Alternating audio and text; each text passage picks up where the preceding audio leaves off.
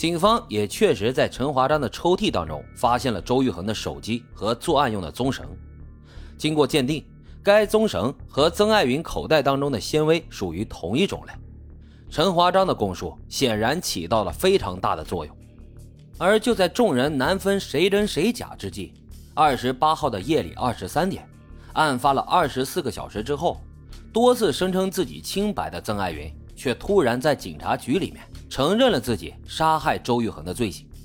警方将这起案件的性质定性为了情杀。二零零四年七月，湘潭市中级人民法院第一次开庭审理此案。此前承认杀人的曾爱云却当庭翻供，并且多次上诉。说明自己是清白的。同年九月，湘潭市中级人民法院作出了裁决，曾爱云因为故意杀人罪被判处死刑，陈华章因为参与其中作为共犯被判处了无期徒刑，两人需要赔偿受害者家属人民币十七点八万元。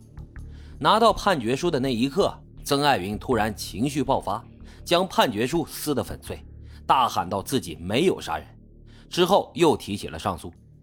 那么既然如此，他之前为什么又要认罪呢？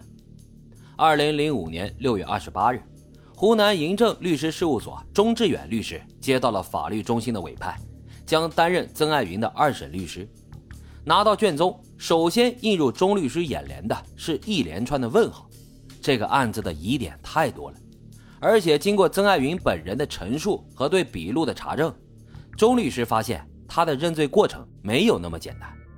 案件侦查阶段，曾爱云曾经做的十六次的供述，其中只有四次为有罪供述，其余的十二次都是坚称无罪。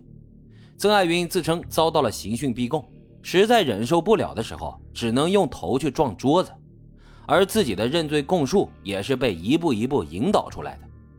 面对曾爱云的指控，该分局没有做出任何回应。而法庭对此调查之后呢，认为逼供证据不足，没有纳入考量。心里预感到这可能是一个冤案，钟志远律师就开始了自己的调查。他走访了警察局、法院、学校、亲友，试图解开此案当中的各个疑点。咱们先从指纹、鞋印、棕绳纤维这些物证来看，曾爱云呢是学生会主席，也是预备党员，和周玉恒这个党支部书记有交集，那是太正常不过了。案发前的十五号、十六号。曾爱云的确去过三零八室，给周玉恒交过一份报告，这一点呀，很多同学都能证明。而指纹和鞋印，八成就是在那个时候留下来的。还有裤兜里面的绳子纤维和凶器，经过检测，确实属于同一种类，但是不能够直接认定是同一根。那么，另外，曾爱云在供述当中说到，这根绳子长度大约是两到三尺，也就是六十七厘米到一米。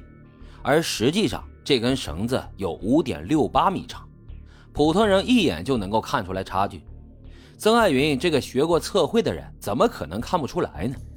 有没有可能他压根儿就没有见过这根绳子？再就是作案时间这一环节，李霞的证词起到了决定性的作用。他一共做了五次供述，并且一直坚称曾爱云当天晚上始终跟自己在一起。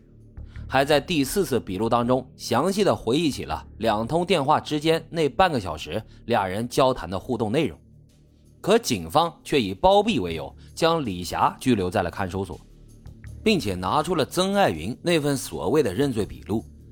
经过多次的提审，李霞呢也只好说，如果他真的离开了，可能是我接到家里电话的时候，最多二十几分钟吧。二零零四年五月份。公安局以涉嫌包庇为由逮捕了李霞。十一月，李霞因为作伪证被判处了两年有期徒刑，缓期两年执行。被释放之后的李霞还曾经给办案的警官发过短信，说曾爱云当天晚上真的跟自己在一起。结果没有人采纳他的话，最终也是不了了之了。其实不难发现，案件最大的疑点出现在了陈华章的身上。钟律师反复查证之后，发现曾爱云所供述的案发过程和陈华章所供述的有很大的出入。曾爱云的认罪供述里面是怎么说的呢？他说，当天晚上他跟李霞谈了很多情感方面的问题，心里很不舒服，迫切的想要找到周玉衡跟他见面，于是呢就去了工科南楼的三零八室，是陈华章开的门。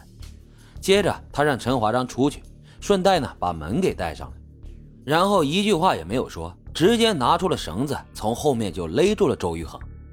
然而陈华章说的呢是自己亲眼目睹了这一切的发生，他还说自己听到椅子的响声，站起来看见曾爱云蹲下身来。勒住了周玉衡的脖子。陈华章呢，个子还不到一米六。钟律师找来了相同身高的人，反复进行测试，发现，在办公桌三面都有挡板的情况之下，以陈华章的视角根本就无法看到这一幕，更别说是看的那么仔细了。陈华章还在供述当中说，自己当时看了一眼时钟，很肯定这事发时间是在二十二点十五分。而警方认定的曾爱云的作案时间呢，是在二十二点二十八分，这期间整整相差了十三分钟。